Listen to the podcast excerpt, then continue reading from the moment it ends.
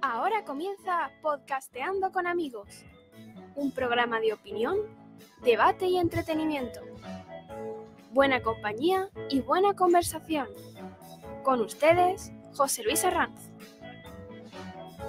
Buenos días, bienvenidos. Gracias por estar aquí. Episodio número 94 de Podcasteando con Amigos. Hoy es 2 de diciembre de 2023 y estamos haciendo este episodio en directo desde la librería Luces, la Alameda Principal 37 en el centro de Málaga. 20, que, que aún llega seguro. Un episodio especial Artes Escénicas en el que hablaremos de teatro, de danza, de música.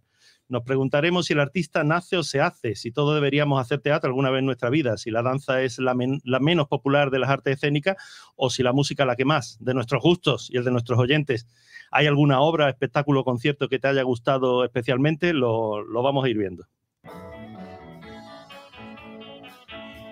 Comenzamos, presento a mis compañeros de ruta en este día. Adolfo Santo, informático, el contrapunto que todo podcast querría tener, pero que solo tenemos nosotros. Hola Adolfo, ¿qué tal? Porque no me dejas pluriemplearme. que si me dejaras, Claro, es que esa, la exclusividad es lo que tiene. ya. Sí. A ver cuándo, cuándo doblas el sueldo otra vez. Te he repetido lo mismo que te dije en el episodio 14, pero es que después de la polivalente me la han vuelto a decir, uy, este, el que va es un contrapunto. Pues, pues, coño, pues paga más. Ya, sí, sí, no, yo te doblo el sueldo si hace falta. Sí, cada, cada semana. Cada Así- semana. así nos va. Ángel Caparrós, informático, experto en arte escénica desde que representó al moro que mata al rey Fernando en el escudo es de verdad, se me, había olvidado, se me había olvidado. se me ¿Verdad? había olvidado. Claro, pero sí, ¿por qué te crees que estás aquí? Porque sabes mucho del arte No, escénica. esa es la última, obra, días. la última obra que, que he representado. Resulta que, que hubo una- un recorrido turístico por, por Vélez Málaga, donde había unos actores que, que representaban personajes históricos de, de Vélez Málaga. Y total, llegamos a, llegamos a un convento que había allí y apa- de, de repente apareció una señora que era la, la reina católica y contó, bueno, como lo del escudo de Vélez Málaga, que el escudo de Vélez Málaga es el, el rey, el rey Fernando alanceando un- a un moro por la, por la espalda, porque había matado a su palafrenero. Total, que ya en, en tres minutos nos hicieron representar la obra y no sé por qué me cogieron a mí como, como el, como No, el ¿por- moro, ¿por ¿no? lo cogerían? Yo estoy mirándolo, No, no, me- tampoco. tampoco, no se me ocurre. Se me había olvidado, es la única teatro sobre teatro que he hecho en mi vida. Bueno, ya tienes experiencia, más que, que alguno. Eh, Miguel Ángel Jiménez, doctor en Filología Hispánica, académico de las, academias, de, la- de las Academias de las Artes Escénicas de España y de Andalucía, congresista, crítico, dramaturgo, autor, director, profesor, investigador, ah, eh, premio Lorca y premio Rafael Guerrero. Buenos días, Miguel Ángel. Eh, buenos días, gracias. Y ese no soy yo, ¿eh? Yo no, No, no me reconozco. No, ahí, no te reconoces. Alguien me ha debido pasar, la Sí, documentación me ha pasado mal los datos, ¿verdad?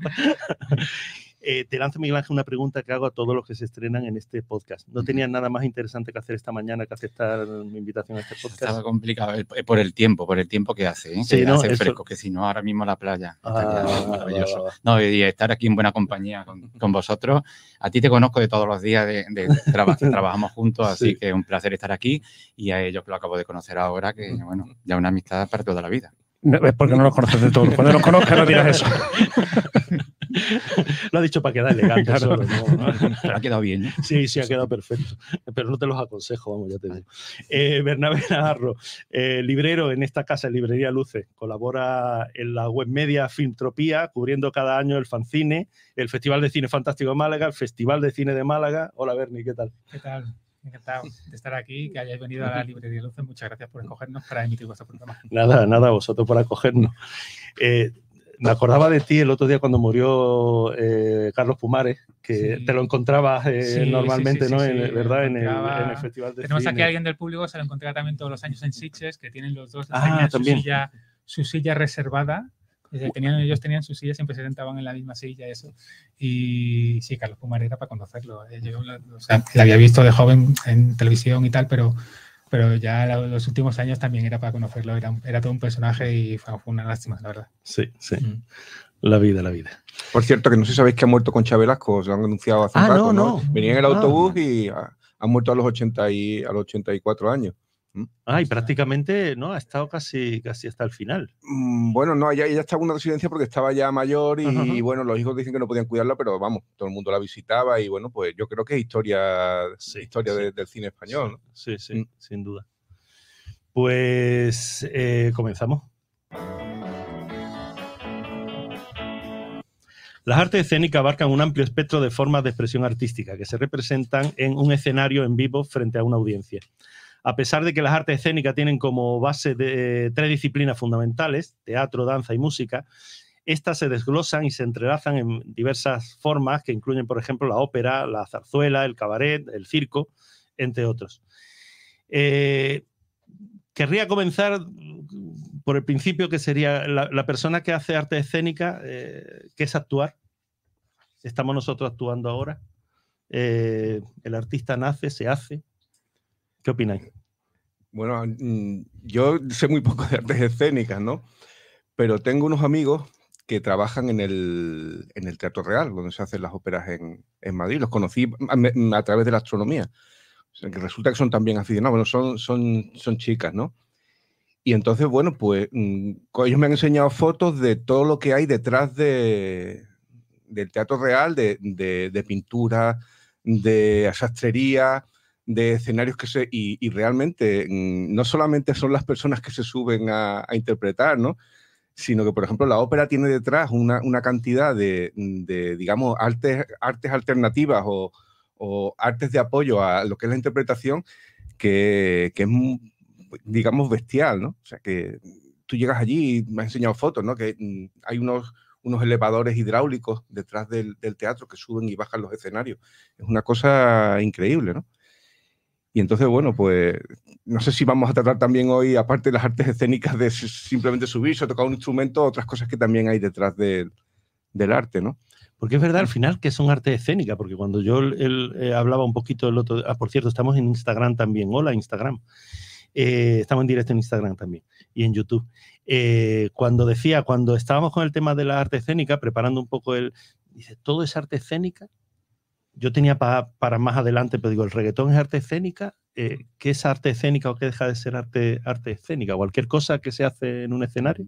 Yo, tal como lo entiendo yo, yo pienso que tiene que ser todo espectáculo artístico que se, se haga en directo de cara a un público, ¿no? Quiero decirte, por ejemplo, en el cine tú estás actuando como puedes actuar en el teatro, pero tú no estás haciendo el, acto en el escenario de cara a un público en vivo, ¿no?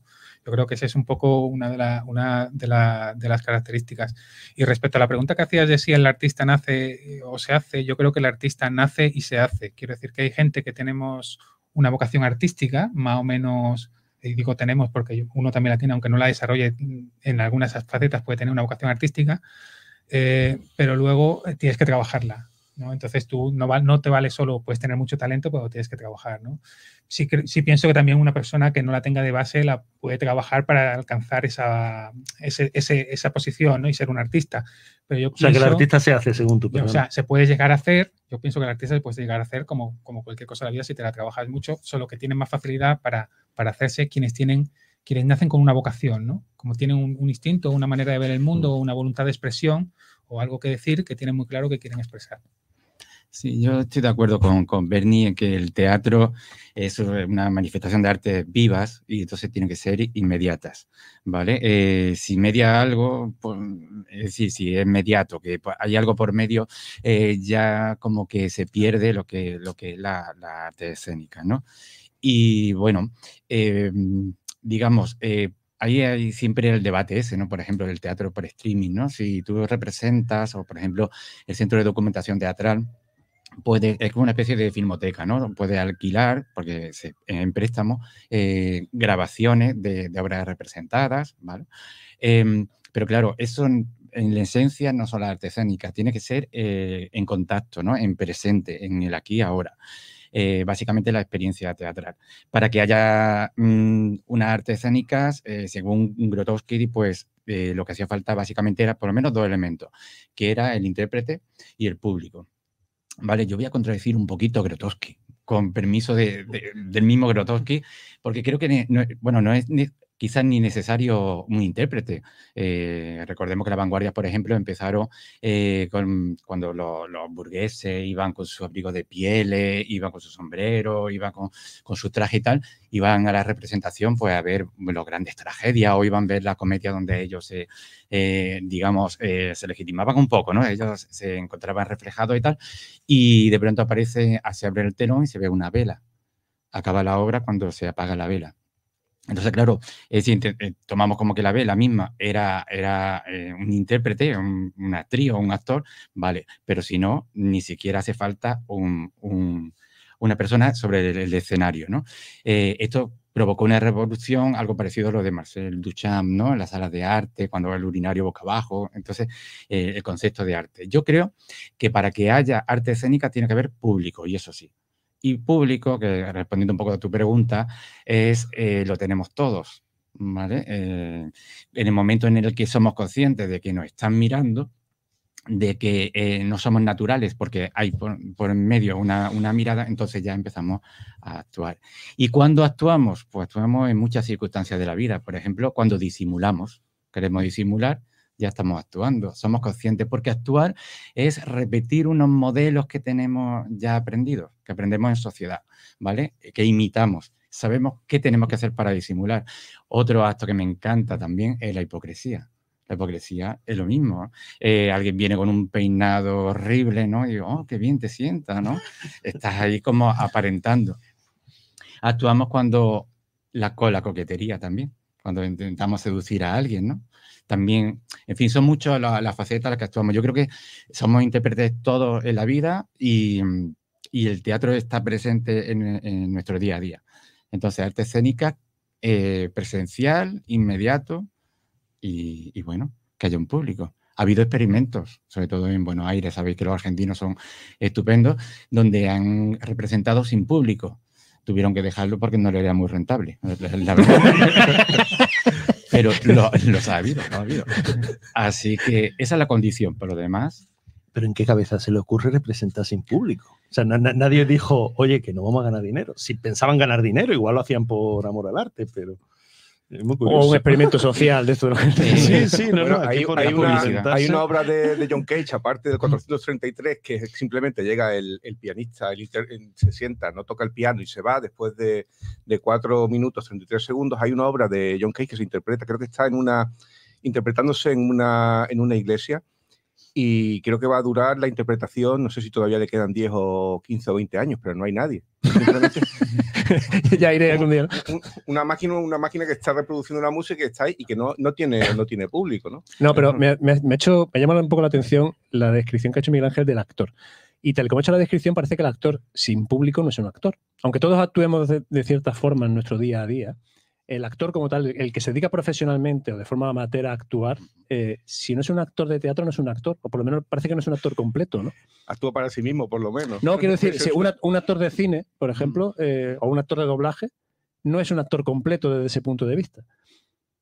a ver, no sé si nos metemos en el terreno de ser actor profesional o no. No, no, a- a- Ya. hablo de, actuar simplemente. Hombre, te, te pongo el ejemplo de profesional por, por determinarte un poco lo que es el actor de teatro, el de cine o el de doblaje, ¿no? Pero Sí, aunque no se dedique, pues, aunque no cobre por ello y se dedique de forma amateur, parece que tu descripción, el verdadero actor tiene que tener esa, esa química con el público, por lo menos ser atendido por un público. Mm, Bueno, mm, yo creo haberme referido a que todos somos actores en un momento dado, en el momento que sabemos que somos, somos observados, ¿no? Entonces no hace falta profesionalidad, no hace falta una preparación, sino que tenemos algo innato de, para, y aprendido además culturalmente, ¿no? Porque tú sabes cómo se disimula las habilidades sociales, eso se aprende, ¿no? Y mira, me gustaría eh, mencionar a una paisana mía, eh, eh, se llama Peluca, tiene ya el nombre artístico de nacimiento, ha, hecho, ha, protagonizado una película, eh, Kené, eh, recientemente, y le- el- además fue eh, premio revelación, o sea, no, premio no- nominada a los Goya como mejor actriz revelación por anterior trabajo y tal. Bueno, pues ya le dicen, pero bueno, tú cómo haces cine si no eres actriz. Y ella responde y dice, como que no soy actriz, pero si, si yo actúo todos los días, ¿no ves que soy abogada? claro, es que en nuestro trabajo tú Tenemos una abogada aquí en la sala. ¿Por qué cuando sales de la facultad dice, pues yo todavía no sé, y aprende a trabajar trabajando? Porque aprende precisamente los códigos que tiene que manejar. Y eso que te hace seguir esas pautas de lo que eh, yo me refería que, que es interpretación, ¿vale? Eh, entonces la interacción con, con los demás, siempre que no sea tan, tan espontáneo. Eso, a eso me refiero. En- Tenemos micro de público, perdona, Miguel Ángel. Tenemos micro, si queréis participar, eh, haced alguna seña y os pasamos el micro. Mm, siguiendo, siguiendo con el tema, y, y creo que Ángel antes ha comentado lo del teatro, eh, cuando preparábamos el episodio, me acuerdo que tú sugeriste y, ya, y me resultó alucinante la pregunta, eh, ¿debería todo el mundo hacer teatro una vez en su vida? Uy, qué miedo. Sí, vale, eso es eh, de las preguntas que antes estábamos hablando, de las que traigo pensadas como la respuesta sí o no. A ver, en este caso, todo el mundo debería hacer teatro. Pues, obviamente sería muy recomendable, claro que sí, porque eh, ya digo, o por lo menos ser consciente de que, de que lo hacemos y en ese sentido, eh, es que mi propuesta siempre es que hay que trabajar y hay que vivir siempre eh, divirtiéndose y tomarlo como un juego. Entonces, el, teatro, claro que todo el mundo, además tiene mucho de, terapia, muy terapéutico eh, para desarrollar las habilidades sociales, para aprender a conocerse, a explorar el propio cuerpo, que muchas veces maltratamos el cuerpo, es gran desconocido. Hablamos mucho de sentimientos, hablamos de tal, pero el cuerpo también tiene sus propias leyes y sus propias normas para cuidarlo y para trabajarlo. Ve la expresividad, no somos conscientes muchas veces. Mira, te voy a poner una, una eh, anécdota. Eh, la reina Leticia. ¿Tú sabes lo primero que le enseñaron? A manejar las manos. Eso lo, lo, comenta ella. A dónde colocar las manos, de qué manera, para, ¿por qué? Porque las manos tienen un significado, es un lenguaje. Entonces, el teatro te proporciona todo, todo ese aprendizaje de interacción con los demás y, ya digo, tanto para uno como para, para el resto, ¿no? Bueno, pues voy a abrir un melón en ese sentido. Eh, eh, he hecho una pequeña labor de investigación de cuántas horas lectivas se da en España con respecto a otros países europeos en lo relativo a artes escénicas y estamos un poco mal en ese, en ese punto.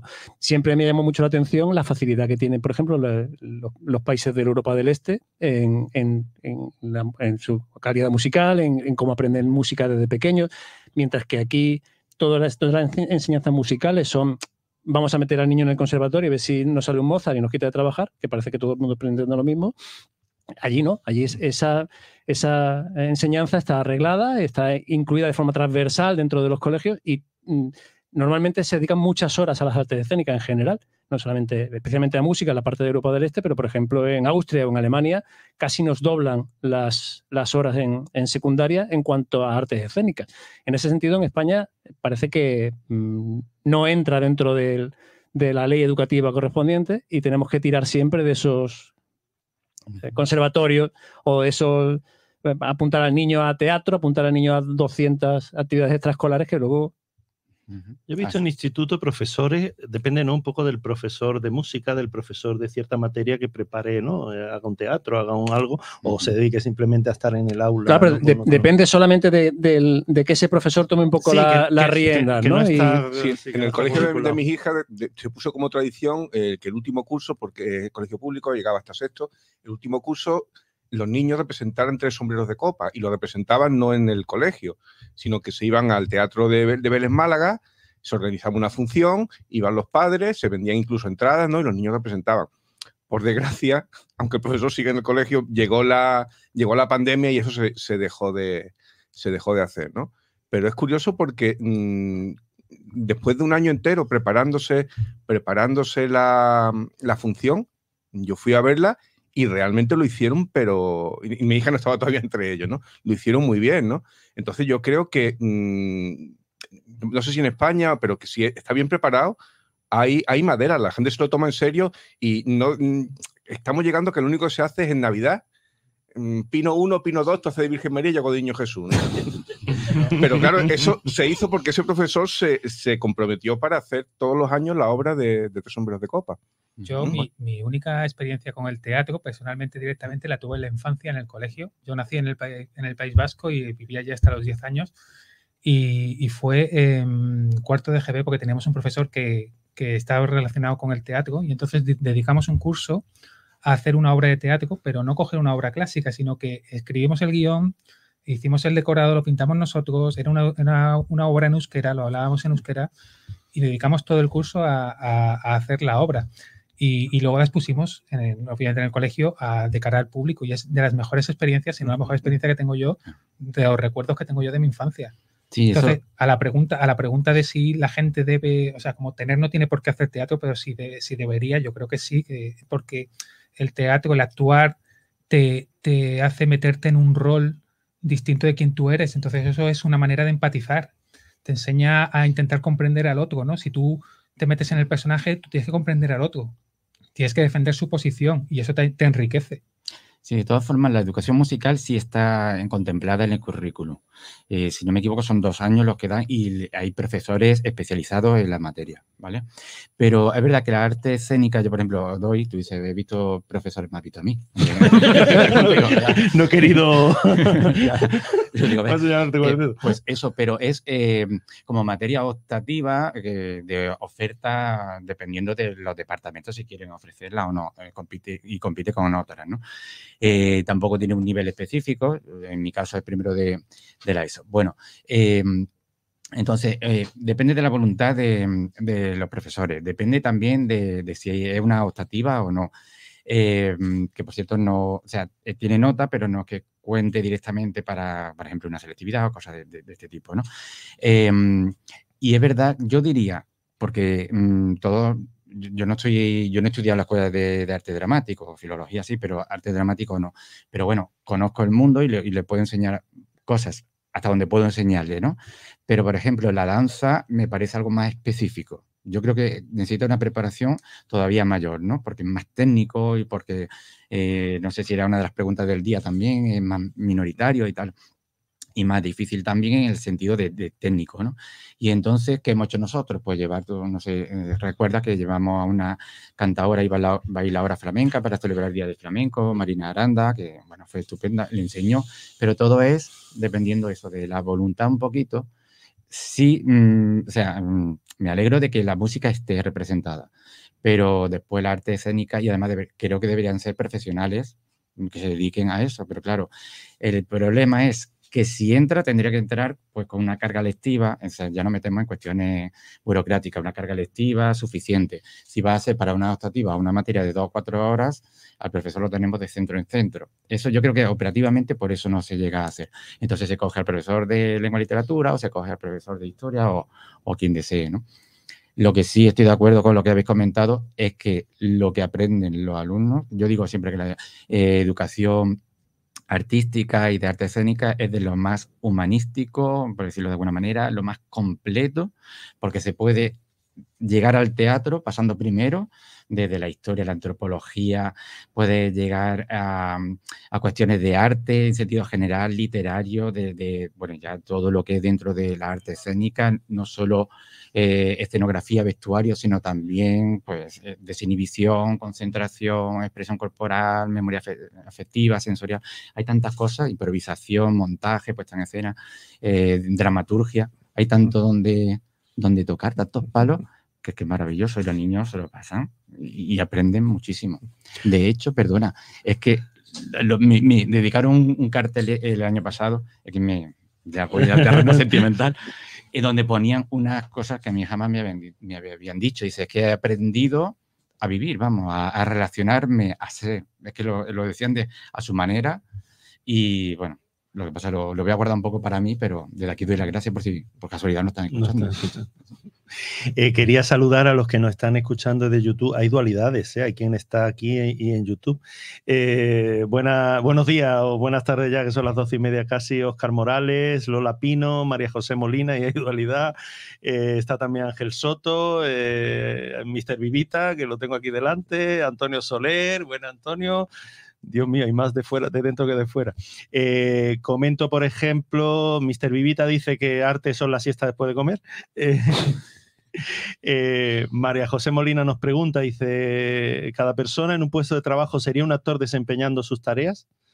También Ángel Soto comenta su experiencia teatral, el lindo Don Diego, dice que olvidó el papel y que se puso a improvisar, pero que quedó genial y el teatro del colegio se vino arriba de, de risa y demás. Teatro de improvisación.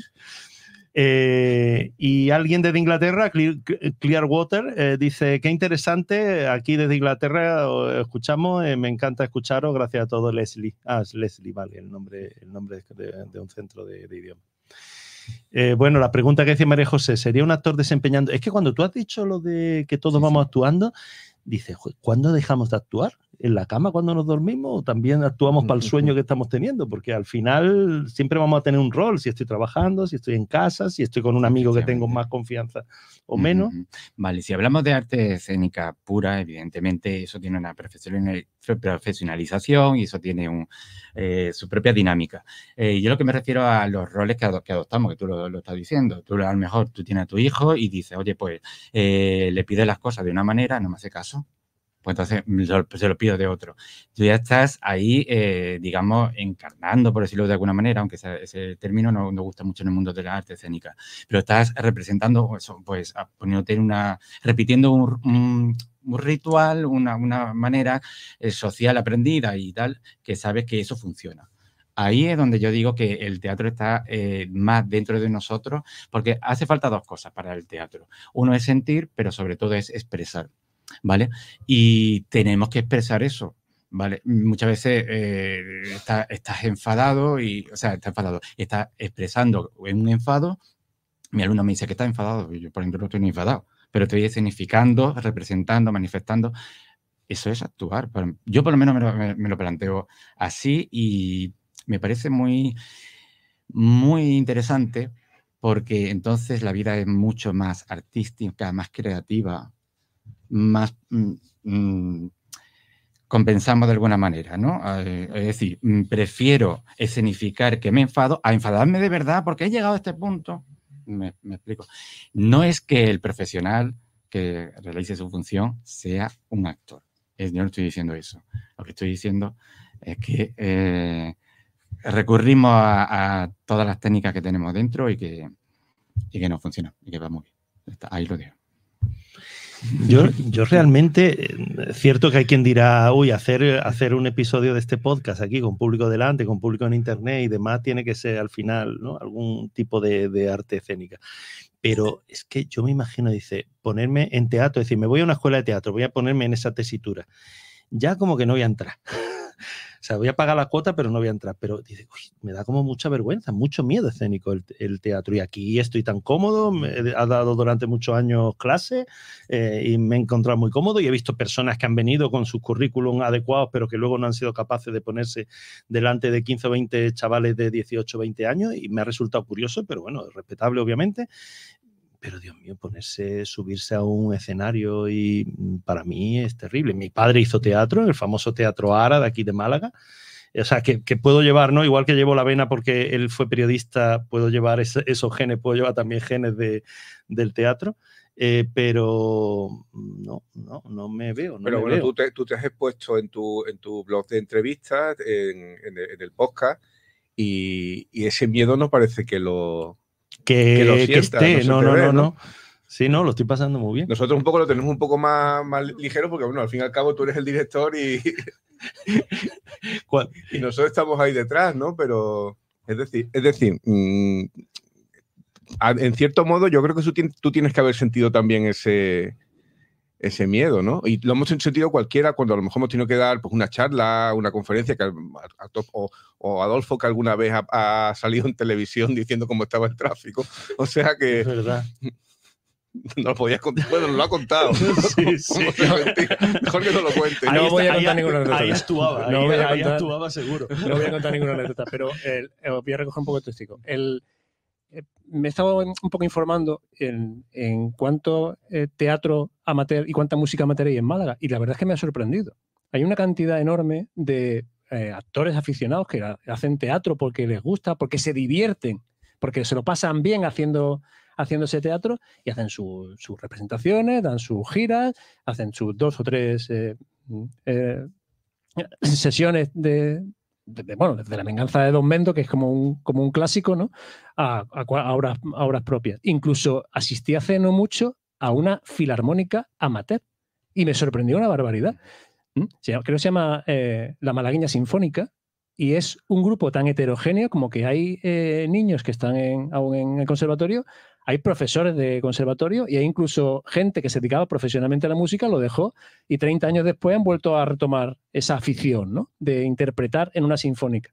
Y me llama mucho la atención porque al final son esos 30, 40, 35 personas que se juntan, no tienen nada más en común que su pasión por tocar y su pasión por la, por la música y dan, y dan conciertos. Y me, me resulta muy, muy llamativo el, ese tirón que parece que no tenemos. Siempre decían que Málaga era la de, la de 100 tabernas y una librería, ¿no? Eh, y curiosamente, eh, cada vez veo más librería y menos tabernas. Pero no, ¿no tenéis la sensación de que Málaga es una montaña rusa en el tema, por ejemplo, de teatro? De... Yo recuerdo el año 80 el Teatro Estable, que incluso fu- fui a ver alguna obra, alguna obra eh, estaba, oye, estaba, desapareció, el Teatro Ara desapareció, el teatro... Es decir, siempre vamos como que va saliendo un teatro y, y va desapareciendo otro. Tengo esa sensación, sobre todo con el teatro, a lo mejor en, en otro tipo de... eh, No sé, no sé si tenéis vosotros esa, esa Mira, sensación. yo lo que puedo decir al hilo de eso es eh, la tesis que ahí, ahí están las conclusiones que la publicada por la Diputación. eh, pues mm, era la primera década lo que investigué, digamos. Me suena este me Sí, suena un, el un autor. poquillo, sí, más o ¿no? menos me parezco, ¿no? ¿Lo, lo Pues- estás vendiendo aquí? Se, ven- se vende en la, li- ¿Se la vende en la li- librería en la librería Luce? Se vende. Se venderá, se venderá. Ahora mismo no lo tenemos. Ah, vale, no lo, no lo tienen, lo pero hay que corregir ese error. ¿eh? ¿sabes? Esto- Te- te- Hay me permite. vamos a ver, luce. Bueno, el teatro en la Málaga del de- siglo, el eh, teatro en Málaga del siglo XXI por Miguel Ángel Jiménez Miguel Aguilar, Ángel Jiménez Aguilar, que está aquí a mi derecha. bajo, bajo pedido. Sí, que algún día se presentará, yo se lo he dicho. Digo, te prometo que. Sí, aquí preséntalo sí, y sí firmar. y firmar ¿no? mm, Vale, vale, pero ya, ya después. ¿no? Ya no, no es necesario. Decirlo aquí, que iba a decir que eh, entonces en las conclusiones de, de la, de la tesis que estudia de 2000 a 2010, la primera década, cuando yo lo presenté ante el tribunal, había incluso algún miembro de aquí de, de- Málaga, eh, lo que me dijo el tribunal se llevó la mano a la cabeza, se sorprendió como diciendo, pero toda esa cantidad de teatro se hace en Málaga, más de 1.500 representaciones, eh, funciones distintas y 4.500 representaciones, una burrada, ¿no? Y, mm, y entonces, claro, fue una década floreciente, llegó ya el 2008, ya empezó la, la crisis y tal, fue a mermar. Claro, mm, dice, es un alti- tiene altibajo, pero también por la situación económica, había dinero. Entonces, claro, tanto la- el ayuntamiento como la diputación, como la Junta de Andalucía, eh, invertían en teatro. Sobre todo cuando había especulación, sobre todo invertía en edificios teatrales, que eso es otro tema eh, distinto, pero por lo menos había programaciones y había mucha actividad. Llega la crisis, entonces se nota mucho, sobre todo a partir de 2011, 2012, que baja. Ahora con la pandemia otra vez ha vuelto el teatro a tener esa crisis, ¿no? La arte escénica ya está saliendo otra vez, afortunadamente.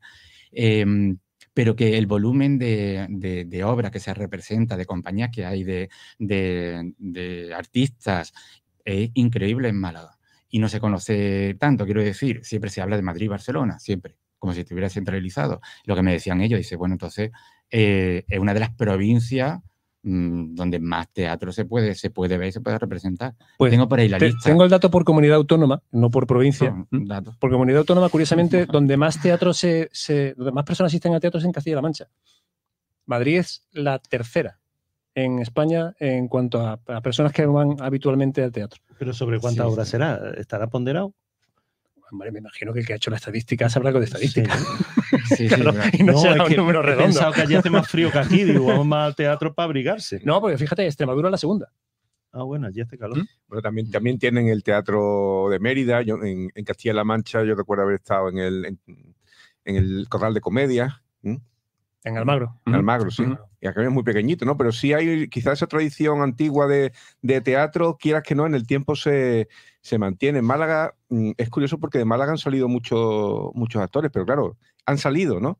Quiere decir que en, en los años en los años 90, los años 80, 70, eh, había mucha gente con, con dotes para el teatro, pero eh, aquí no había nada que hacer, ¿no? Bueno, prácticamente en Málaga no había nada que hacer, ¿no? Para hacer cualquier cosa tenías que irte fuera. Y posiblemente esto ha cambiado para bien. ¿Qué quiere Mari- quiere Para, los, José? para los ingenieros también me temo, ¿eh? no de salir fuera. Bueno, el público se anima. un segundo me voy a mover para el Ahora os público. podéis ir a Google, a, a Virus Total.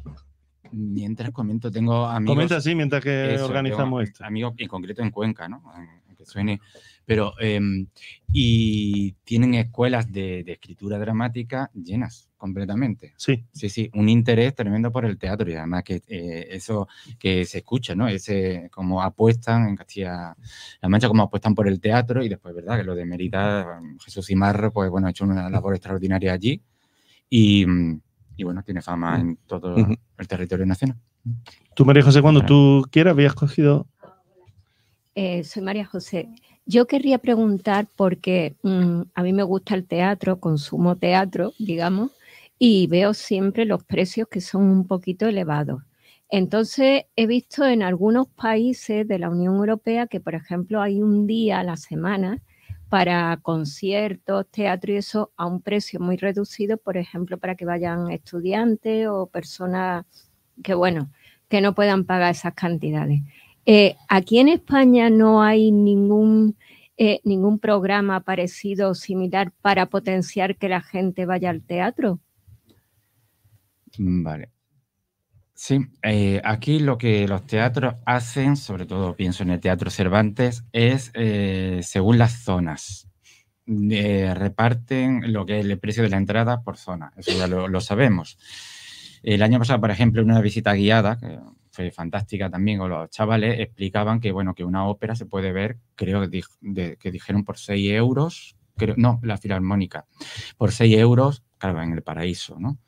Mm, eso es eh, otro tema, ¿no? Pero que mm, ellos tomaban como que era asequible a todo el público, de todos los niveles, de todas las condiciones económicas y sociales, eh, por eso, porque ofertaban distintos precios según la zona.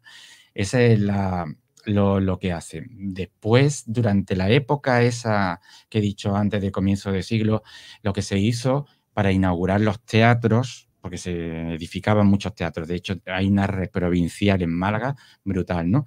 De teatro. Lo que se hacía es que se representaba gratis, cosa que también eh, chirrió un poco, perdona la expresión, a las mismas compañías, porque claro, decían, mal acostumbra al público que si no va gratis, pues ya no voy, ¿no? Eso también se hizo. Actualmente, hasta donde sé, es la diferencia de sector en, el, en el, teatro, la zona donde... Y hablan de eso, de que, bueno, la, la filarmónica por 6 euros puedes. ¿Quién no puede acceder a eso? ¿Vale? La respuesta que... Siempre nos podemos preguntar también, una pregunta que se hace mucho, dice, ¿cuánto cuesta un cubata? Es decir, eso. Hay mucha gente que se lo gasta, ¿no? O sea que yo no sé cuánto cuesta, la verdad, porque no. No, pero sí, sí, es verdad que el dinero dicen que quiere invertirlo, ¿no? Porque cuando María José o, estáis hablando del tema del teatro, la música está disparatada. Si te pones, dice, oye, escucha, no sé, a Miguel Río eran 100 euros en las primeras filas, eh, Joaquín Sabina creo que estaba en 120 por ahí, eh, y, pero es que, es que lo más económico estamos hablando también de, de cifra alta. es que, José Luis, somos raros porque mira, eh, hablando con compañeros de este tema, eh, decíamos, hay que ver, todo el mundo, mm, bueno, todo el mundo no, mucha gente cuestiona, hay que ver lo que vale un libro, ¿no? Pero nadie cuestiona cuánto vale un móvil, cuánto vale un coche. Nadie dice, este coche vale muy caro, esto no sé qué, no sé cuánto. Todo el mundo dice, bueno, esto vale tanto. Si puedes permitírtelo, te lo permite o si quieres o no. Pero después hay cosas como la arte escénica o como el, mismo consumo de, tú lo sabes, Bernie, de los libros y tal, que siempre, y estamos hablando incluso de cantidades mucho más pequeñas. Entonces, no sé. Pero eso es la cuestión de, educación. Sí, eso, eso pasa, y no, voy a, no vamos a meternos en este tema, pero eso pasa también con la informática, el tema que pasa también con los libros. Eh, yo escucho a personas que me dicen, no, no, yo es que tengo la costumbre de piratear todo y ponme todo el software pirata. Y oye, tú no entiendes que este software lo ha desarrollado un número de personas que están cobrando, que están trabajando, que están tal, que estos libros lo han escrito personas que han dedicado horas en investigar, en no le tenemos respeto a, eso, ¿no? O sea, lo que tú decías, si el teatro fuese gratis, diría, no, es que es lo normal. dicen, no, no, lo, normal, ¿no? No saben valorar. Y además que muchas veces muchos espectáculos que vas a ver son mm, o sea, un enriquecimiento personal de por vida que no olvidas en muchísimo tiempo. Y es que, lo, o sea, lo que el feedback, lo que tú recibes a cambio de, de pagar una entrada, en muchas ocasiones, muchas, bueno, eso no tiene precio.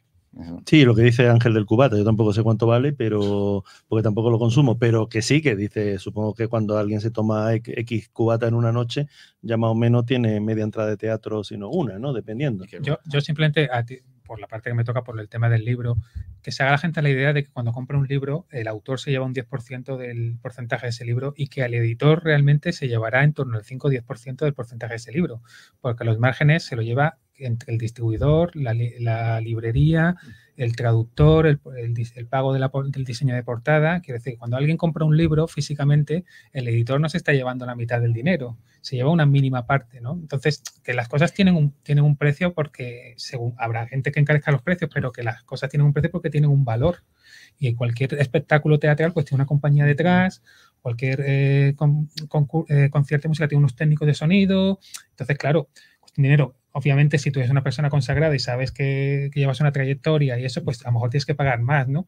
Pero que sí estoy de acuerdo en que parece que muchas veces un libro o una entrega de concierto puede ser cara o digamos que no está al alcance de tu bolsillo, pero realmente no es que te quieran encarecer el precio, es que realmente el trabajo cuesta, tiene un, tiene un precio, no tiene un valor y tiene un precio. Por aquí querían por el público, ¿verdad, Maché?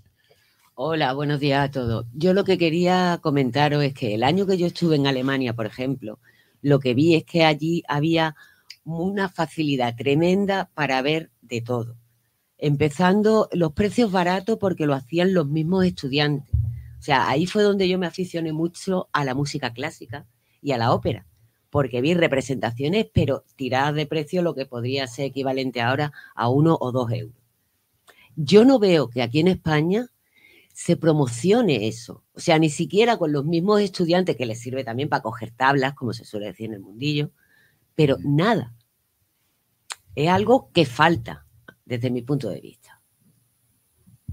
Desde el momento en que las universidades están quitando humanidades y, en programas escolares y todo eso, es lo que hay. Quiero decir que si no se apoya, cuando no se quiere apoyar algo, no se apoya. Es lo que quieren, tal como yo lo veo, esta es mi opinión, se va más a, cosas más rentables económicamente y el arte, pues muchas veces no es rentable económicamente, pero luego cuando hemos tenido un confinamiento, eh, todos hemos tirado del arte.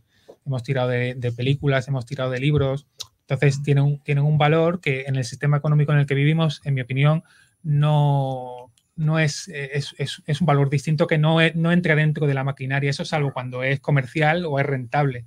Y claro, eso, no, eso nos apoya. Yo lo veo así. Sí, pero eh, fíjate, Beni, eh, eh, buscando también documentación, casi la gran mayoría de los actores no llegan al final de mes. No, no, claro, ni los autores, ni los, ni los que, que, aproximadamente un 8% de quien se dedica profesionalmente, y ahora sí entro ya en, el ámbito profesional, al cine, al teatro o, al doblaje, eh, directamente es que no llega a final de mes. Es que ese 8% es el que tiene ese caché, está reconocido eh, y... sí, está trabajando el año entero, prácticamente. Efectivamente, porque además tengo por aquí los, los precios, están más o menos tasados por la, por la Unión de, Actores y Actrices de, de España y ves lo que, cuando lo que gana por sesión, dices, es que este tío, que se, levanta al mes 9.000 euros un protagonista. y dices, claro, porque trabaja tres semanas. Te pongo un ejemplo cercano de alguien que conozco, que es Alessandra García. Alessandra García es, eh, la intérprete ha ganado el premio Max con el espectáculo Revelación, ganó este año, no el anterior, con el espectáculo Revelación Mujer en cinta de correr sobre fondo negro. ¿Vale? Tiene, tiene, un premio Max, que es un premio de teatro, y, y fue el premio Ojo Crítico de Teatro también. Eh, creo que el del año pasado, ¿no? Y ella está pues eh, dando cosas de teatro y haciendo cosas, hace las galas inaugurales y de clausura del fanzine, creo que este año ha sido la última, ha estado en el contenedor humo en la universidad y ha estado pues las cosas de la universidad, ella vendiendo las entradas de la propia, del propio espectáculo que estuviera ahí en la universidad. Quiero decirte que tienes un premio Max, llevas una trayectoria de muchos años, has hecho performance en la calle, pero no te da tienes que estar haciendo otra cosa, lo mismo que el escritor, pues escribe artículos de prensa o trabaja en otra cosa, o eso está, está minusvalorado. Pero como, como, como, en tantas otras facetas, ¿eh? que no quiero decir que sea exclusiva de las artes eso, pero que, pero que eso es así. Trabajo precario ahí en, en todos lados, en el, mismo mundo editorial también. Y en el mismo mundo artístico imagino que también habrá, eh, habrá compañías eso que tengan, mm, que, que, los técnicos o eso no puedan tener el sueldo que a lo mejor realmente merecerían porque sencillamente es que no da. Sí, tu palabra me recuerda lo que decía Candela Peña. Dice, hoy yo cuando empecé pensé que los premios me iban a abrir y la calidad me esforzaba por ser muy buena actriz y bueno, lo he podido conseguir y tal, pero eso no me abre eh, las puertas al mundo laboral ni me han llamado más por, por, después de un premio, al contrario, he podido tener recibir un premio nacional, yo que sé, de la academia, lo, lo que sea, y, estar dos años sin trabajar justo después, ¿no? Y a veces incluso es contraproducente. Después de un premio, precisamente evitan que, que eso. Pero que, sí quería decir una cosa de lo que estabas comentando.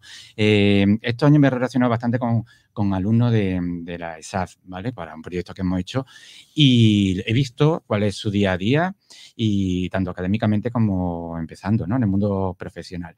Y es de verdad, eh, y lo digo en, favor de, los jóvenes, em, es que no paran. Es un no parar 24 horas. De hecho, existe ese dicho entre ellos que si quieres ser actor, o eres 24 horas del día o no te dediques a esto. la cantidad de trabajo y de formación y de colaboraciones que hacen gratis o por lo más mínimo, o hay opciones, por eso eso es otro tema, que a lo mejor dice, hay una salida por aquí en esta compañía o en esto no sé qué, este proyecto, pero no es en absoluto rentable. ¿Por qué? Porque si, por ejemplo, tienes que desplazarte a otra ciudad, ya tienes un desplazamiento, Claro. tienes un alojamiento, tienes una... para comer, vaya, para- claro, y eso es que dice, si lo acepto ese papel, es que tengo que poner dinero. Porque es que, claro, me voy y eso es viviendo en casa de, de alguien que conozca y todo el día además un proceso que a mí me parece incluso, bueno, no lo voy a decir, pero no sé hasta qué punto es tan sano de, de- de estar siempre dándole vuelta a, a la psique, a la, a la mente, ¿no? Por llegar a esas técnicas de interiorización de no sé qué, no sé cuánto, que a veces dan ganas de decirle, para, para, relaja, eh, desconecta y de verdad que, mm, que rompe una lanza en favor de los, de los jóvenes porque creo que lo que están haciendo es meritorio, mm, bueno, los jóvenes y no tan jóvenes también, pero es la gente que dice, oye, porque tiene amor al arte. Porque es que si no, es que no puede ni, ni subsistir. Y Sí. conozco así de gente que vive con su familia, que vive de forma Y, precaria. y luego hay un montón de gente que se quiere aprovechar del amor al arte de los otros. Hace- Claro. facilitando, claro. Y, ese entonces ahí pues está todo, todo se ¿Cómo te voy a sacar la sugerido. obra, no? Eh, Claro. Estaba por ahí, teníamos en el público Antonio. A ver, ahora sí, ahora sí ¿Le tiene el micro. ¿Qué tal? Buenas tardes. Hola, Antonio. Bueno, he visto una cantidad de temas fascinantes que creo que dan para varios especiales, ¿no? Eh, o para varios programas. Eh, lo último que ha, que ha mencionado Miguel Ángel es sobre el amor al arte, ¿no? Ese amor al arte creo que hay, que fomentarlo y se fomenta desde la educación. Fijaros que, eh, o pienso, eh, mencionaba María José el tema del coste económico, ¿no? Que también enlaza con lo que comentaba Ángel al principio del tremendo, de todo lo que hay detrás. Eso hay que sufragarlo, evidentemente. Eh, ahí, también entraré, ahí también entran las políticas públicas, lógicamente. Pero no estaríamos hablando de esto si contar historias no fuera una necesidad del ser humano. Y lo es, lo es. Yo estoy convencido de que lo es y que entron- entronca con, con la idea de arte y de la, incluso de la trascendencia, pues de eso podemos hablar en otro momento. Yo he recordado una frase de Antonio Banderas que decía, si alguna vez una civilización extraterrestre nos visita, se, lleva, se, llevará la idea de que, entre otras cosas, ¿no? los humanos necesitamos reunirnos para contarnos historias, en salas oscuras o frente a un escenario. Realmente lo necesitamos. Eh, y lo que tú comentabas, José Luis, de, de que eres capaz de hacer un programa en directo, de colocarte ahí, que creo que, que creo que lo vuestro es una puesta en escena, también os lo digo, ¿eh? pero que no es capaz de interpretar, eh, es una cuestión de dar el salto, de lanzarse. Y eh, tiene mucho que ver con, con una cuestión que es que hay que abrirse, hay que aportar de ti al personaje. Tú puedes ser, tú puedes, puedes destacar al público sin aportar demasiado de ti, aunque siempre aporta, siempre interpretamos, ¿no?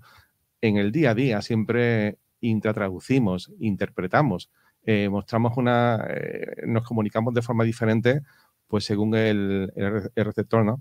Incluso el niño, el bebé, a partir de ciertos pocos meses sabe eh, utilizar técnicas de chantaje, ¿no? De hacer, eh, utiliza diferentes llantos, diferentes modulaciones para hacer que el padre o la madre venga sin necesidad de estar pasándolo realmente mal, ¿no? Es algo que va innato en nosotros y podemos convertirlo pues en arte y en una forma pues de, de enriquecernos, eh, me refiero espiritualmente a nosotros mismos y a los demás. Eh, que está implícito en la naturaleza del ser humano, yo creo que es incuestionable.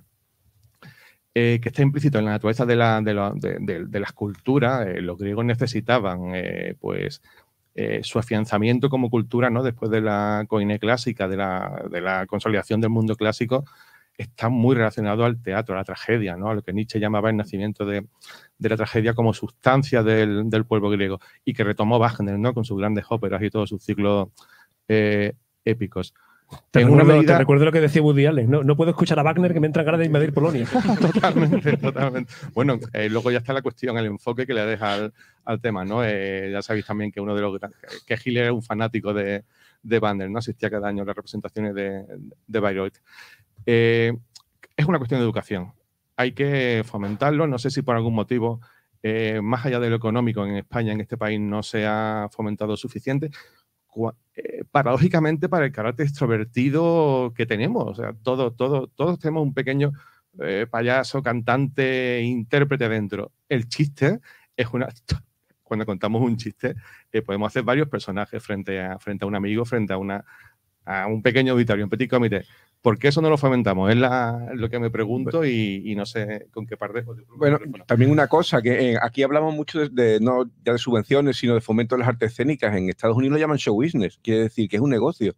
Es decir, el, el hacer películas, el hacer teatro, el hacer performance, eh, no está respaldado por el Estado, sino simplemente son gente que, que tiene doble vertiente de, de arte y empresa, ¿no? Quizás aquí estamos un poco acostumbrados a que todo venga de arriba.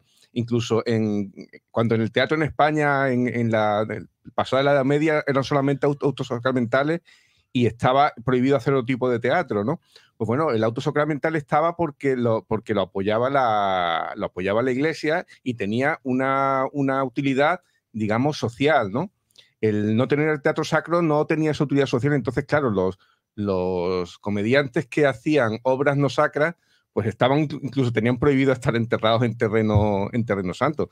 Entonces decir, vale, mm, sí, falta apoyo, pero mm, también, es, también es una forma de hacer dinero. ¿m?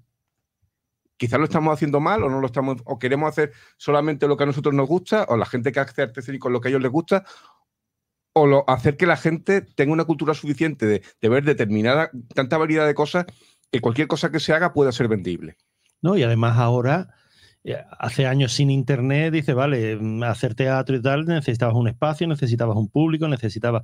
eh, ahora, dice, con un móvil subes cualquier contenido con una calidad bastante buena a internet y, y puedes estar ya ahí en YouTube o en cualquiera de las plataformas potentes y, y te, te- al menos te están, te están viendo, ¿no? Que, que- que luego te, te lleve un reporte Yo, económico. yo no pues veo a ya Ángel haciendo. TikTok bailando. De, No, pero ¿sabes, no, una, ¿sabes una cosa? Yo no sé si en España sigue siendo ilegal tocar en la calle. Hace un tiempo que no lo era. Luego se arregló que la gente que tocaba en la calle tenía que tener un permiso municipal. Perdón. No, no, sigue, sigue. No, pues yo recuerdo, yo recuerdo que hace un par de años, en el Día Internacional de la Observación de la Luna, eh, con un compañero, oye, vamos a, vamos a montar un telescopio ahí en el paseo marítimo y vamos a enseñar a la, a la gente. Ah, eso fue hace no tanto, ¿no? Sí, Pues fue antes de una la foto con- pandemia. Con, Olga y eso. fue sí. antes de la pandemia. Vamos a Ah, sí, montar, ya fue antes. vamos Vale, a montar un... Y entonces digo, bueno, voy a publicarlo en redes y la gente que esté por aquí, que, que esté paseando por el paseo marítimo, que vea la luna, que vea Saturno y... además, eh, fue una, fue una experiencia bonita porque había señoras de, de 50, 60 años que no habían visto nunca la luna, o sea, no la habían visto nunca a través de un telescopio. Y cuando se ponían a mirar, decían, ¿me dejas un poquito más? Digo, sí, señora, lo que usted quiera, ¿no? Pues bueno, justo antes de hacerlo decidimos no publicarlo en redes porque un, un policía local nos dijo que si alguien protestaba, como estábamos invadiendo El espacio público. el espacio público, pues podían por ir y multarnos, ¿no? Entonces, claro, lo, lo anuncié cinco minutos antes de que, de que nos plantásemos allí con el telescopio. Entonces, es decir, mm, hablamos de impedimentos, ¿no? Muchas veces los impedimentos es el, el propio, el propio Estado que, que pone demasiadas trabas a hacer cosas, ¿no? O sea, yo no sé si a lo mejor se puede hacer un pasacalle, si te pones a hacer un pasacalle aquí en Calle Lario, va a venir la policía municipal y si no has pedido permiso te va, te vas a Seguramente, no lo sé, pero Por que- mendicidad o yo qué sé. Pero es que lo tuyo, dice, da igual poner uno de los, de los telescopios tuyos que el que va con una bicicleta y la pone allí en un ladito para No, si a lo mejor, si a lo mejor ponerlo en paseo no- marítimo lo hubiera puesto en la arena, no habría sido. Te hubiera Te denunciado, te hubiera denunciado costas. costas. Claro. Oye, estamos sobre todo, eh, es que yo quería, eh, y me voy a mover un poco de tema, el, el tema de la danza, estamos hablando de teatro, estamos hablando de distintas, el tema de la danza es el menos, eh, el, el menos usual de las artes escénicas, es la que, la, la- la- El que más miedo da, ¿no? Yo parece que siempre. el que necesita más técnica que, ha dicho antes Miguel Ángel. personales, pero bueno, sé lo que. Como dice Antonio, a lo mejor necesito con esta historia, ¿no? Yo, mi, mi hermana mayor, es, eh, mi hermana mayor eh, eh, se, se graduó en, en danza clásica española por el Conservatorio de, Ah. de Málaga, ¿no? Yo me acuerdo desde, desde pequeña, desde que tenía, desde que tenía 12 o 13 años, yendo al conservatorio todos los, todos los, los viernes, tres veces en semana. Y bueno, ella en un momento dado pensó, pensó en dedicarse a la, a la danza, ¿no? Y además te- tenía y tiene, tiene dotes porque sigue bailando. Pero cuando llegó, cuando llegó el, el fin del de, el COVID de elegir carrera, mi padre le dijo, ¿pero de qué vas a vivir? Y entonces se metió en medicina. ¿no?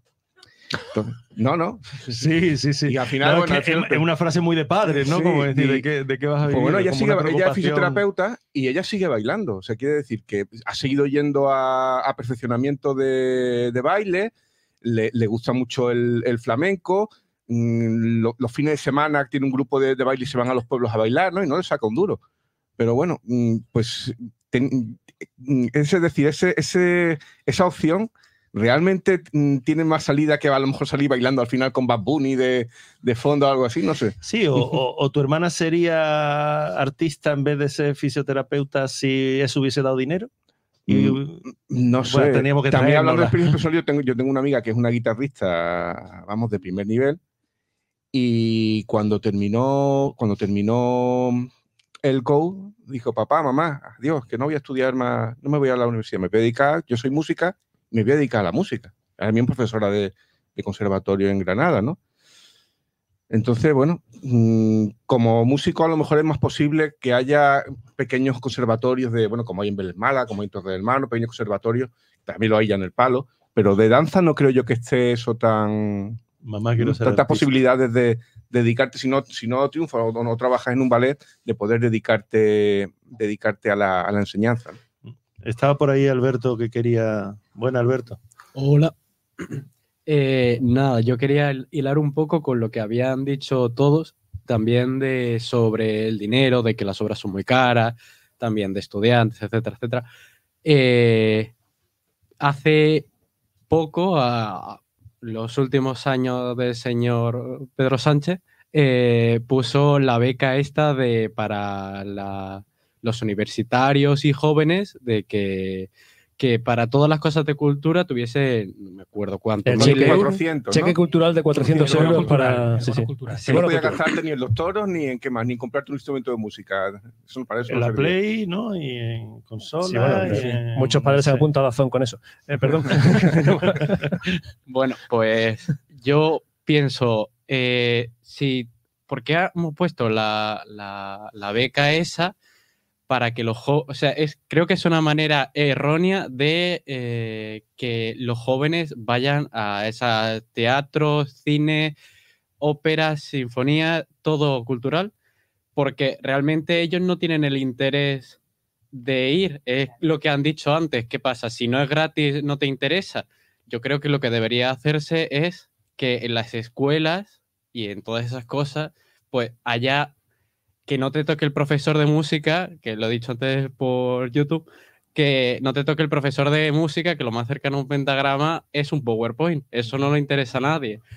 Y pues, para aburrirse, te aburres en tu casa. Entonces, si no hay ese interés de antes que hace que quieras ir y tragarte tres horas de obra de teatro porque simplemente te gusta, pues el hecho de que regalen o lo pongan a a gratis no va a solucionar nada y va a seguir estando el mismo problema de siempre.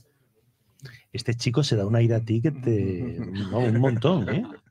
A ti, Adolfo, No, que se, da- se da luego, un aire. luego, luego tengo que darle 50 euros, así que no lo digo muy ah, fuerte. vale, que, que va a Sí, pagar. sí, luego vale, oh, sí, sí. Mira, eh, yo estoy de acuerdo contigo en que hay que hacer una pedagogía. O sea, hay que haceros ver a los jóvenes que os puede gustar o que os gusta. Eso lo, lo noto mucho con la lectura.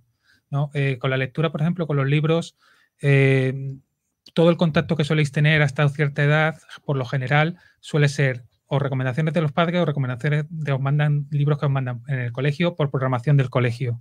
Entonces, normalmente eh, tenéis un rechazo, más, más en la adolescencia, porque es cuando, cuando os habla alguien que me chapurrea vuestro idioma, como puede ser a veces mi caso, y os propone algunas cosas, vosotros por curiosidad ya picáis. Pero tiene que haber alguien que os sepa asesorar y que os sepa despertar el interés, ya sea para la literatura y eso. Con respecto al bono cultural, yo sí puedo decir que en esta librería que se coge con bono cultural se venden muchos libros por el bono cultural y son, y son, son jóvenes obviamente los que tienen que consumirlo. Entonces, yo no sé cuánto será un porcentaje mínimo con respecto a videojuegos posiblemente y desde luego con respecto al teatro y eso, pero para muchas cosas funciona y ayuda a la gente a, por lo menos a que se vendan libros, eso, y, además son gente lectora, porque una cosa que se dice mucho es que los jóvenes no leéis y eso es mentira. Los- los jóvenes leéis muchísimo, leéis muchísimo, a lo mejor no leéis libros tanto como quisierais, pero hay mucho lector de libros y la única cuestión que hay es que tenéis que descubrir el mundo del libro. En el caso del libro, ¿no? Y con el teatro pasa igual, y lo digo a experiencia personal porque yo no he sido consumidor de teatro hasta hace dos años que fui a los clásicos de teatro que hace Pata Teatro y fui al Quijote del Teatro. Y a partir de ahí me he ido aficionando ahí al teatro y tengo 45 años recién cumplido. Quiero decir que todo es descubrirlo. Sí, yo creo que no hay que dejarse llevar tampoco por ese pensamiento negativo, pesimista. Se hacen muchas cosas, muchas, muchas, muchas cosas. Vosotros hacéis muchas cosas y es verdad que a veces eh, falta mm, eh, interés, pero ya no interés por la misma actividad, sino por informarse también. Hay como una dejadera, todas esas cosas, vale. Pero sí se hace y se conecta. Mira, cuando llevamos alumnos al teatro, te puedo decir que a lo mejor en alguna ocasión medianamente, pero siempre han vuelto encantados de, la experiencia. Y, y ahí eso, hay mm, pues subvención, o sea, lo el carnet, y hay muchas cosas, ¿no? Y, y a través de internet tenéis toda la información. Y yo creo que la gente lo hace. Y en cuanto a apuestas, es un poco también, eh, si a ti te dan un, sitio en el mundo, o sea, los jóvenes yo digo que se adaptan a lo que hay. No son ni buenos ni malos, simplemente gente está empezando a vivir, que está aprendiendo y que se adaptan a lo que hay. Si os damos responsabilidades y os, ofertamos cosas, os ofertamos en este caso espectáculos y vosotros respondéis, no responderá quien no, no quiera. Entonces, bueno, la medida de los 400 euros, pues está bien, porque, ¿por qué no? Está bien. Ahora hay que hacer más cosas, por supuesto, y se están haciendo. Y se, vosotros estáis haciendo, tú me estabas comentando antes de club de lectura. Nosotros en, mi centro estoy llevando ahora un, proyecto también de club de lectura. Pues eso no existía antes, porque vemos la necesidad en cada momento. Pero decir que los jóvenes no van, que los jóvenes no, a mí no me gusta. A mí yo quiero, además, anímicamente me, no, quiero que sea verdad y además no me gusta esa idea. Es que no es verdad, Yo quiero aprovechar para protestar porque hace seis meses nos cerraron la biblioteca de Benajarafe. No, voy a, Hemos tardado 64 minutos en que entre Benajarafe. Teníamos, teníamos biblioteca, teníamos una pequeña biblioteca que, bueno, que conseguíamos protestando que nos, nos, asignasen bibliotecaria para mantenerla abierta y la abrían una vez eh, a la semana, una cosa así. ¿no? Pues hace poco, el, antes de las elecciones, el anterior gobierno decidió hacer un centro de mayores y quedarse con la mitad de la biblioteca. Empezó las obras y todos los libros están ahora mismo en una nave frigorífica apagada, no sabemos dónde. Llevamos seis meses, se acabó el presupuesto, el nuevo gobierno no ha decidido invertir fondos, entonces llevamos ya seis meses sin biblioteca en Benajarafe. Mm, cuando escucho cosas de los 400 euros, fomento, digo, pero vamos a ver, ¿para qué narices queremos 400 euros si los niños de mi pueblo, los niños de mi pueblo y los mayores, no pueden ir a, no pueden ir a la biblioteca? Habéis cambiado de hecho de ayuntamiento entre un. Sí, han cambiado. Estaban los del PSOE y ahora están los de. Bueno, y, siguen los, populares, pero siguen los independentistas de Torre del Mar, siguen en el gobierno. Bueno, pues resulta que se ha parado el centro de mayores, se ha parado toda la obra y ahora mismo estamos, antes de tener poco, no tenemos absolutamente nada. Mi niña iba dos veces en semana y se traía libros de lo que mi mujer, todo el mundo, vamos, de hecho la, bibliotecaria es amiga nuestra porque también vive allí, ¿no? ahora, está, ahora está en otro, bueno, aparte de bibliotecaria lleva el, proyecto de, de, Buquerón, de Buquerón, que es una Sí, sí. La que Maite. Claro, sí, sí, sí. Bueno, no, yo ya no conozco, conozco el perfil. Sí, bueno, pues es una editorial, bueno, editorial, es un, grupo que ahora se convirtió en editorial. Fomenta a los autores malagueños. Fomenta autores malagueños, ¿no? Entonces allí teníamos, teníamos un stand con todos los autores malagueños donde tú podías ir a la biblioteca y coger un libro de autor malagueño, porque están todos allí y, venían a, a donarlo. Vino nuestro compañero Patrick, vino a donarlo, eh, Juan Miguel también fue a donar el libro, mi suegro que ha sacado un libro también. Pues bueno, pues no tenemos biblioteca y tampoco tenemos a quien protestar porque dicen, no, es que no hay dinero. Y, bueno, y entonces 400 euros para qué? Sí, mejor para la, para la biblioteca. Eh, mm, vamos antes de irnos porque, bueno, ya estamos fuera de hora. Eh, la música, la música quizá, la hemos hablado en algún momento, la más, la más popular de las escénicas, ¿no? Yo creo que es donde más gente va, tengo esa sensación. Desde el momento en que se abren estadios para hacer conciertos. Claro. No, o sea, sí, no, se abran sales para hacer, para hacer teatro. y se puede consumir desde casa también. Puedes comprar tu CD, puedes comprar ya el formato que sea. Pero claro, es más fácil de acceso. Eh, lo, que tiene la música, ¿no? Aparte ya incluso canciones, ¿no? Se compran ya individualmente este tema, no sé cuánto. Entonces, claro, es más cercano al público en el sentido de que tiene mayor distribución también Y bueno, Bueno, y para el artista también es más sencillo, ¿no? De- Debe ser más sencillo. O sea, todos hemos cantado en la ducha, ¿no? Sí, con más, con más o menos éxito, pero Bueno, hoy en Benajarafe, aparte de miga gratis, bueno, gratis, un euro, ahí también cantan todas las pastorales de todos los pueblos de la Sarquía. Vienen cinco o seis pastorales ahí a cantar Me- villancicos que- tradicionales, pero no el- el- los peces en el río, esas cosas, sino villancicos tradicionales andaluces y muchos muy antiguos. yo, Que si tenéis un ratillo, acercaos que lo vais a pasar bien. yo temía que lo hubiese dicho a las 12 y se nos va todo el mundo va a público. migas para ir cogiendo sitio. Gracias por decirlo a las una y poco, que queda un poquito más de juego. para terminar, dejadme cinco minutos. Eh, ¿Alguna obra de teatro, tanto el público nosotros, alguna obra de teatro, algún espectáculo que hayáis estado, algún concierto, alguna eh, que os haya gustado especialmente? Y con esto terminamos y... Sí, yo, yo lo que he dicho, yo los, los clásicos de verano de Patateatro, yo Sí, que lo has comentado antes, ¿no? descubrí, los descubrí hace dos años, fui al del, al del Quijote, este año fue La discreta enamorada y yo se hacen en verano y no me lo voy a perder. O sea, yo siempre que pueda voy a ir a ellos. Una compañía malagueña que lleva 20, 25 años, hace este verano creo que le hicieron una exposición en el Ateneo. Eh, unos artistas también hacen espectáculos infantiles, que también he ido a algunos suyos, yo lo recomiendo fervientemente. Y bueno, y también Mujer en cinta de correr sobre fondo negro de Alessandra García, que solo está ella en el escenario. Yo me la he visto tres veces y la próxima vez que eso me la vuelvo a ver. me lo paso Está esperando que se vuelva blanco el, el fondo o algo no, así, en ¿no? serio, en serio, porque yo lo disfruto un montón, porque además como la conozco, es una- muy de barrio. A ver, en el público quieren también. Hola de nuevo. Hola. Eh, yo hace unos cuantos meses, bueno, ya casi un año creo, eh, fui a Madrid y fui a un teatro de estos típicos perdidos por ahí y una obra que se llama La Cena de los Idiotas, que también creo que tiene unas cuantas películas. Hay, hay versiones, sí, en, en Sí. cine. Eh, Al menos Pues- dos, ¿no? Una, fr- una francesa y otra americana. Sí, Pues sí. a la obra de teatro eh, estaba Juan Rabonet, el maravilloso presentador de Boom, que es solamente famoso por eso, porque todo el mundo lo ha visto cuando ha ido a la casa de la abuela y estaba ahí puesto Antena 3 a las 8 todos los días. Eh, pues el presentador estaba impro- improvisando en la obra de teatro y a cada chiste bestia que hacían se iba a una esquina del escenario a partirse los huevos y nos estábamos todos pasando como renacuajo, porque eso fue impresionante, la fecha de reír. Lo que pasa es que, perdón, uniendo también con lo de antes, pues cuesta dinero y eso no lo puede hacer todos los fines de semana, por mucho que nos gustaría. Vale, eh, bueno, yo personalmente he tenido varias experiencias, como por ejemplo eh, Himmelbeck de Camino del Cielo de, de Mayorga, eh, que lo hizo la compañía ferroviaria extraordinariamente, lo representó aquí un par de veces en, Málaga y además fue premio Enrique Llobet en su decimoquinta edición en 2003. Y también recuerdo, por ejemplo, en el Teatro Cánovas cuando eh, era, la oferta era para todos los públicos, no ya para un sector como el público infantil, por ejemplo, Madre Coraje, ¿no? que por Atalaya, después se, se- se representó también en, el Teatro eh, Cervantes y fue curioso porque de un teatro mm, de alguna manera más reivindicativo a uno más de, de- corte clásico, digamos, como el Teatro Cervantes, Madre Coraje sonaba totalmente distinto. Y esa, esa, esa di- distinta voz eh, que, me llegó del mismo personaje me, caló bastante. Pero mira, voy a hacer una cosa, voy a tirar por lo, nuestro, ¿vale?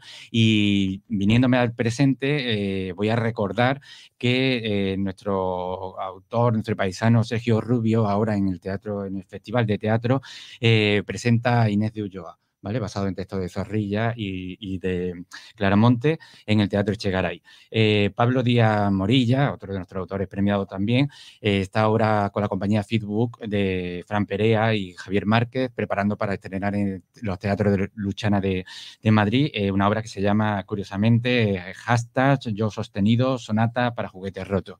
Y la última recomendación que voy a hacer es de otro actor nuestro también que mm, este, tiene mucho éxito, que está en la Joven Compañía Nacional de Teatro Clásico que eh, José Carlos Cueva, que presenta algo que os va a interesar a vosotros, que es eh, una adaptación de la vida de sueños, la llama ficción sonora, que es como radioteatro. ¿Vale? Eh, y él ha hecho la adaptación. Y entonces no sé qué fórmula va a seguir, pero sobre el escenario pondrá algo parecido como lo que habéis montado aquí, ¿no? Eh, extraordinario. Y puede ser también muy interesante. Así que, bueno, mira, tenemos aquí también en Málaga, bueno, aparte de, de otros que estamos ahí también eh, escribiendo y tal, pero que, que ahora inmediato representan, ¿no? Porque tenemos más nombres como Gonzalo Campos, etcétera. ¿no? Escribiendo, ¿tiene- ¿hay algo por ahí? ¿Tienes algo? Eso siempre. Siempre, ¿no? Eso, igual que vosotros siempre estáis con el micrófono en la boca, nosotros estamos con... siempre- siempre, siempre. Pues sí, pues sí. Eh, por ahí, micro. Sí, yo mm, me voy a despedir, me tengo que ir antes, pero sin, eh, me voy a permitir el lujo Claro. De citar a, a un actor que a mí me encanta, que es Rafael Álvarez, el brujo, Ujú. y voy a lanzar la adivinanza de su última obra de teatro, que es ¿Cuál es aquel monstruo fiero que nació de nobles padres y parió una madre sola? Y de muchas madres nace. Eso. Para reflexión. El actor, como un poco homenaje a todo lo que estamos viendo. Y daros las gracias a todos porque sois espectaculares. gracias, gracias a ti, María José. Eh, bueno, ¿alguna, ¿queréis alguna horita más, alguna cosa? Pues mira, vamos? te voy a mencionar a un grupo que hay de. ¿Música? No, Ah. eh, de teatro. Estamos, hoy estamos dando caña al teatro y no me estoy dejando sí, de música. Eh, comediantes malagueños. Comediantes malagueños son un, un grupo, pero creo que casi todos son aficionados, excepto algún, algún profesional, que creo que es la dirección y poco más, donde eh, normalmente hacen bastante representación, hacen representación en el Castillo de Gibraltar. Yo lo he visto un par de veces haciendo eh, Sueño de una noche de verano, que me ha, me ha sorprendido por el. eh, eh, le dan un, carácter fresco, novedoso, tienen obras propias y demás. Y por ahí, por supuesto, cada vez que tienen la venganza de Don Mendo, yo no me lo pierdo, porque esas siete y media son homéricas. ¿no? Entonces, para, por mi parte, una recomendación: comediantes malagueños. Yo no me prodigo mucho en el teatro, aunque tengo entrada, tenemos entradas para ahora, para enero y para mayo, eh, pero sí recuerdo, esto fue antes de la pandemia, de Lerman Trilogy, de, bajo la dirección de Sergio Pérez Mencheta, estaba Víctor Clavijo, eh, no me acuerdo alguno, eh, en el Cervantes fue realmente una obra muy, muy interesante sobre la familia, ¿no? sobre los, los hermanos. el y fue interesante. En música sí me, sí me prodigo más, pero no voy a contar ahora aquí, que ya sabéis quién, a quién me gusta, o sea que mejor lo dejamos para, para otro. Eh, ¿Alguien quiere más en el público? ¿Alguien quiere más por aquí? Nos vamos. Eh, ah, que lo tienes tú. Eh, nos vamos, Adolfo. Gracias. Hasta el siguiente. Querido cortarrollos, hasta el siguiente programa. Lleva desde hace 10 minutos haciéndome señas de que me he pasado de la hora y ahora me llama cortarrollo. Qué poca vergüenza. Esto de la confianza es. Ángel, gracias. Bueno, para el siguiente volvemos otra vez a Málaga. ¿Tengo que salir del pueblo? Sí, o- tienes que salir del pueblo. Bueno. La polivalente, 15 de diciembre. Te voy a hacer otra vez salir. Bueno, el- la polivalente también soy de Benajarafe, o sea que. Sí, sí. Vale, bueno. Pero pues mira, otro, otro más, hay que venir. Sí, al del 15 sí. También hay que venir. ¿No te ha llegado el- la nómina? No, este mes no. Ah, bueno, pues yo, Hay que venir. yo me preocupo, Vale. sí, sí, de que te llegue. Miguel Ángel, un placer, gracias, muchísimas Placer gracias mío, por estar muchísimas aquí. gracias por invitarme y bueno, pues ya, ya sabéis que ha sido esto extraordinario, el público es maravilloso también, la librería es estupenda, Es fantástico, vosotros sois estupendos también y yo encantado. Gracias. Hemos estado además en la zona teatro, cine, música, o sea, nos, ha- nos han dado sí, el mejor sitio. Eh, Bernie, muchas gracias. Gracias a vosotros. Ha sido un placer. Eh, gracias a todos por estar aquí. Gracias a Librería Luces por acogernos. Eh, gracias a los que nos han escuchado online. eh, a todos. A seguirnos en YouTube, seguirnos en Instagram, seguirnos en todos lados que, que nos vamos. Volvemos pronto, 15 de diciembre, la polivalente. Un saludo.